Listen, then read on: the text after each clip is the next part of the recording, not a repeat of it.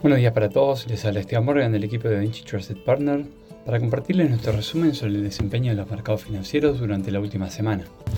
La atención durante la semana pasada estuvo centrada en la reunión del Comité del Mercado Abierto de la Reserva Federal de Estados Unidos, que resultó ser decisiva para los mercados de todo el mundo. De la decisión de mantener las tasas de interés de referencia y las posteriores declaraciones del presidente Jerome Powell y otras autoridades. Se desprende cierto optimismo que fortaleció los mercados para cerrar otra semana de ganancias. El índice Dow Jones lideró la suba de los mercados estadounidenses, cerrando la semana un 2,9% al alza, seguido por el Nasdaq, que creció 2,8%, y por último el S&P, que mantuvo constante el viernes, pero consiguió cerrar la semana un 2,5% arriba. Un día antes de la tan esperada reunión de la Fed, fue publicado el índice de precio de consumidor o CPI de noviembre, las cifras mostraron que el índice se desaceleró a un 3,1% el mes pasado, bajando del 3,1% en octubre. Mes a mes, la lectura cayó ligeramente en un 0,1%, por debajo de los pronosticados de los economistas que habían anticipado que se mantuviera constante respecto al mes anterior.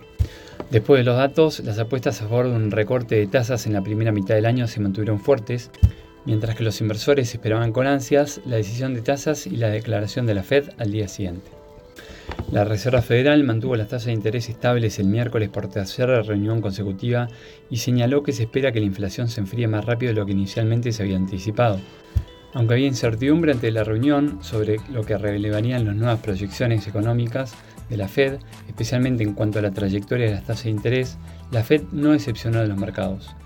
El nuevo dot plot no solo indicó que la Fed probablemente no subirá las tasas nuevamente, sino que también señaló la posibilidad de tres recortes de tasas el próximo año, más de los dos recortes que se habían indicado en las estimaciones de septiembre. Las estimaciones también sugieren siete recortes para los próximos dos años, llevando las tasas de fondos federales al 2,9% para el 2026, muy por debajo del rango actual de 5,25 al 5,5%. Ante la reunión se esperaba que en sus declaraciones Jerome Powell calmara las expectativas agresivas de recortes para el próximo año, ya que hace apenas dos semanas advirtió que era prematuro especular sobre cuánto la Reserva Federal podría recortar las tasas.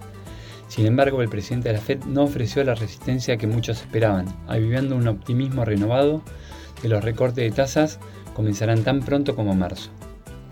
En este contexto, en una entrevista el viernes, el presidente de la Reserva Federal de New York, John Williams, declaró que en realidad el comité no está hablando de recorte de tasas en este momento y que cree que es prematuro pensar en hablar de eso. Algunos analistas interpretaron la aparición de Williams como un intento de reformular el mensaje que los mercados recibieron de los comentarios de Powell, con el fin de calmar las expectativas cada vez más fuertes de que la Fed recortará tan pronto como marzo. Las solicitudes de subsidio por desempleo cayeron en 19.000 en la semana, significativamente por debajo de las expectativas de los economistas. Algunos analistas continúan viendo un debilitamiento sustancial en el futuro, en particular de las pequeñas empresas que están enfrentando presiones debido a tasas de interés más altas que han aumentado sus costos mensuales de operación. Las ventas minoristas, publicadas el jueves pasado en Estados Unidos, subieron inesperadamente en noviembre, ya que la temporada de compras navideñas comenzó de muy buena manera gracias a los fuertes descuentos, lo que probablemente mantendrá la economía en un camino de crecimiento moderado en este trimestre y aliviará aún más los temores de una recesión.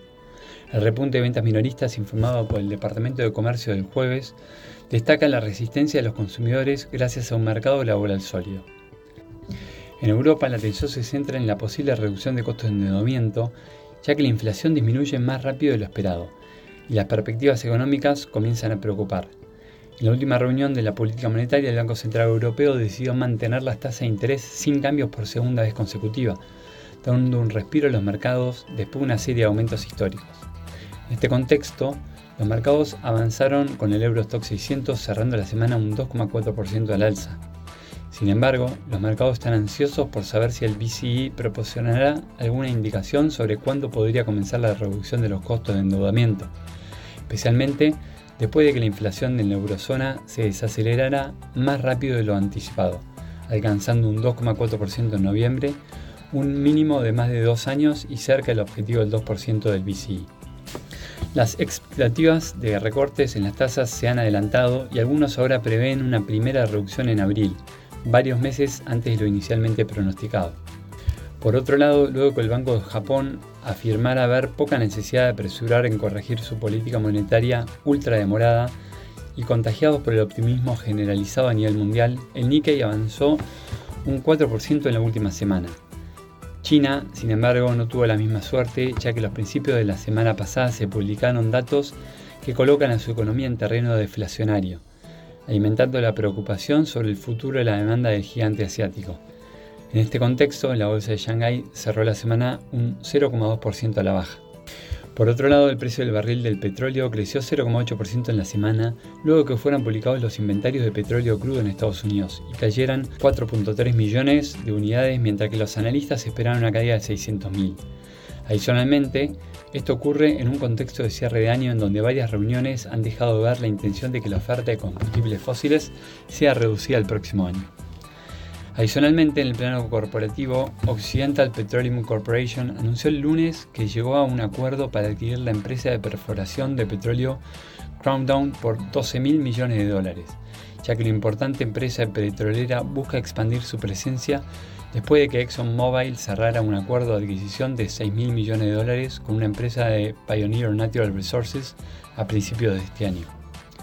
Por otro lado, las acciones de Snap ganaron más de 12% después de que Wells Fargo mejorara la calificación de la empresa y elevara su objetivo de precio de 8 a 22 dólares. Esta suba refleja mejoras en el sector publicitario de Snap por primera vez desde los cambios de privacidad de Apple en abril de 2021. Por último, las acciones de Pfizer cayeron más del 7% en la semana después de que el fabricante de medicamentos pronosticara ventas para el 2024 sustancialmente por debajo de las expectativas anteriores, principalmente debido a la disminución de demanda de vacunas y tratamientos contra el COVID-19. Estamos entrando en la última semana completa del año en la que los inversores esperan atentos las cifras de inflación de noviembre de la zona euro y el Reino Unido Adicionalmente, los analistas seguirán analizando la evolución del mercado laboral en Estados Unidos a partir de nuevas peticiones de subsidios por desempleo y estarán atentos a posibles señales de la autoridad monetaria acerca de los cursos futuros de su política. Hasta aquí llegamos con nuestro resumen semanal de noticias. Cualquier consulta o comentario adicional, no duden en contactarnos. Muchas gracias.